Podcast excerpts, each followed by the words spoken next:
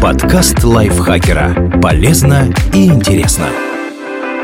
Всем привет! Вы слушаете подкаст лайфхакера. Короткие лекции о продуктивности, мотивации, отношениях, здоровье, в общем, обо всем, что сделает вашу жизнь легче и проще. Меня зовут Ирина Рогава, и сегодня я расскажу вам, как понять, что вы настоящий социофоб. Социофобами сегодня именуют себя все, кому не лень. Это эдакий образ героя нашего времени, замкнутого, отстраненного интроверта, не желающего вливаться в толпу и следовать массовым трендам. Но на самом деле все совсем не так. Социофобия или социальное тревожное расстройство – это отнюдь не гордая поза. Это полноценное психическое нарушение, которое серьезно портит жизнь. Чем отличается социофоб от интроверта? Интровертами рождаются, социофобами становятся. Интроверсия – это врожденная особенность. Интроверт с детства предпочитает одиночество шумным компаниям и заряжается энергией наедине с собой. Он к этому привык. Стремление к уединенности – часть его характера. Социофобом совсем другая история. Это качество приобретенное. Как правило, человек прекрасно помнит, что когда-то был другим. Его характер изменился вследствие каких-то психологических травм, обид, предательства, обесценивания со стороны окружающих. Интроверту комфортно в одиночестве, социофобу лишь менее беспокойно. Находясь наедине с собой или в узкой компании самых близких друзей, интроверты отдыхают и заряжаются энергией. Только поэтому они, например, отказываются от шумных вечеринок. Им действительно хорошо в одиночестве. Социофоб же избегает выхода в свет по другой причине. Ему и хотелось бы влиться в компанию, пообщаться и весело провести время, но банально страшно. Человек с социальной тревожностью боится быть осмеянным, отвергнутым, незамеченным. Этот страх так велик, что социофоб остается дома. Пусть для него это и скучно, зато так спокойнее. Интроверт умеет общаться, социофоб боится этого. Среднестатистический интроверт, несмотря на любовь к уединенности, имеет развитые социальные навыки. При необходимости он легко их включает, инициирует беседы, общается с людьми, вступает в переговоры, настаивает на своем. Да, для него это трудозатратный процесс, но позже интроверт компенсирует потерянную энергию, повалявшись с книжкой на диване или просто погуляв в одиночестве по парку.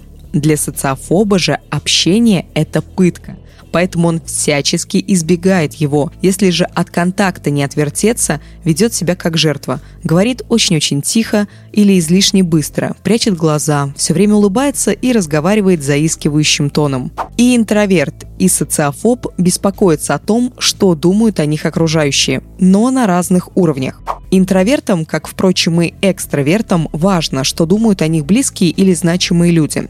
Мнением просто окружающих они легко пренебрегают – для социофоба же критически важно отношение каждого, от бабушки на лавочке у подъезда до ошибшегося номером незнакомца. Человеку, который страдает социальной тревожностью, все время кажется, что окружающие думают о нем негативно, стараются его высмеять что он не соответствует тому социуму, в котором оказался. Это огромная нервная нагрузка. Интроверт принимает себя таким, какой он есть. Социофоб страдает перфекционизмом. Перфекционизм – это корень социального тревожного расстройства. Человек искренне верит, что он должен быть идеален, и только в таком случае его примут и не станут резко критиковать. Поэтому социофобы, стоя, например, в очереди за гамбургером, мысленно репетируют, как будут озвучивать заказ. Или прежде чем позвонить по телефону в службу поддержки, записывают предстоящий диалог на листе, чтобы не сбиться и не сказать «не то». Каковы симптомы социофобии? Социофобия – явление достаточно распространенное. Только в США тревожным социальным расстройством страдают около 15 миллионов человек. Если сравнение с интровертами еще оставило в вас сомнения, вот перечень однозначных симптомов, которые выдают социофоба. Чем больше узнаете в них себя, тем вы ближе к социальному тревожному расстройству. Эмоциональные и поведенческие признаки. Боязнь ситуаций, в которых вас могут подвергнуть критике, поэтому вы стараетесь молчать. Страх, что кто-то в любой момент может вас унизить. Боязнь заговорить или позвонить первым. Страх взять трубку, если звонят с неизвестного номера или на том конце провода повода плохо знакомый человек. Избегание ситуаций, которые заставят вас оказаться в центре внимания.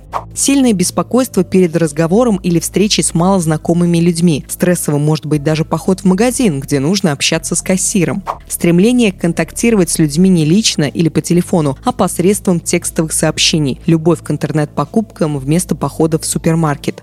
Страх, что другие заметят, насколько вы нервничаете. Ожидание от любых предстоящих контактов худшего. Если грядет разговор с боссом, социофоб ждет, что на него наорут. Если речь идет о встрече с друзьями, переживает, что покажется неудачником или над ним будут смеяться. Затяжная рефлексия после общения с людьми – социофоб может долго прокручивать в голове случившийся разговор, подбирая более точные слова и переживая, что выглядел менее убедительно, чем мог бы. Физические признаки. Вот что частенько сопровождает контакты социофобов с окружающим миром – потливость, дрожь в конечностях, ускоренное сердцебиение, подташнивание или расстройство желудка, проблемы с дыханием, горло перехватило, головокружение, спутанность сознания, когнитивный ступор, заторможенность, неспособность быстро подобрать слова, мышечное напряжение. Что делать при социофобии? Социальное тревожное расстройство корректируется, как и другие расстройства психики. Для этого существуют психотерапевты. Вопреки распространенному мнению, эти специалисты не разговаривают с пациентами о тяжелом детстве, разве что иногда, а помогают разобраться в причинах нарушения. Они же находят приемы, которые помогут улучшить психологическое состояние и преодолеть страх общения. Насколько быстро удастся победить социофобию, зависит от конкретного случая. Кому-то поможет буквально буквально пара встреч с психотерапевтом,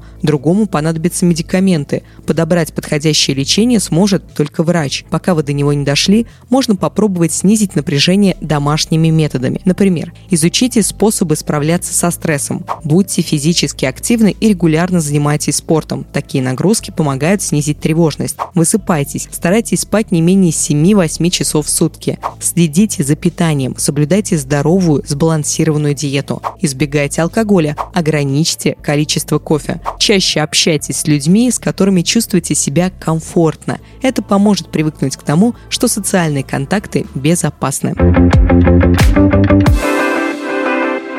Спасибо большое, что прослушали этот выпуск. Надеюсь, он был для вас полезен. Автор текста Екатерина Комиссарова, озвучила его я, Ирина Рогава. Не забывайте подписываться на наш подкаст на всех платформах, ставить ему лайки и звездочки, так о нашем подкасте узнает больше людей, и делиться выпусками со своими друзьями в социальных сетях. На этом я с вами прощаюсь. Пока-пока. Подкаст лайфхакера. Полезно и интересно.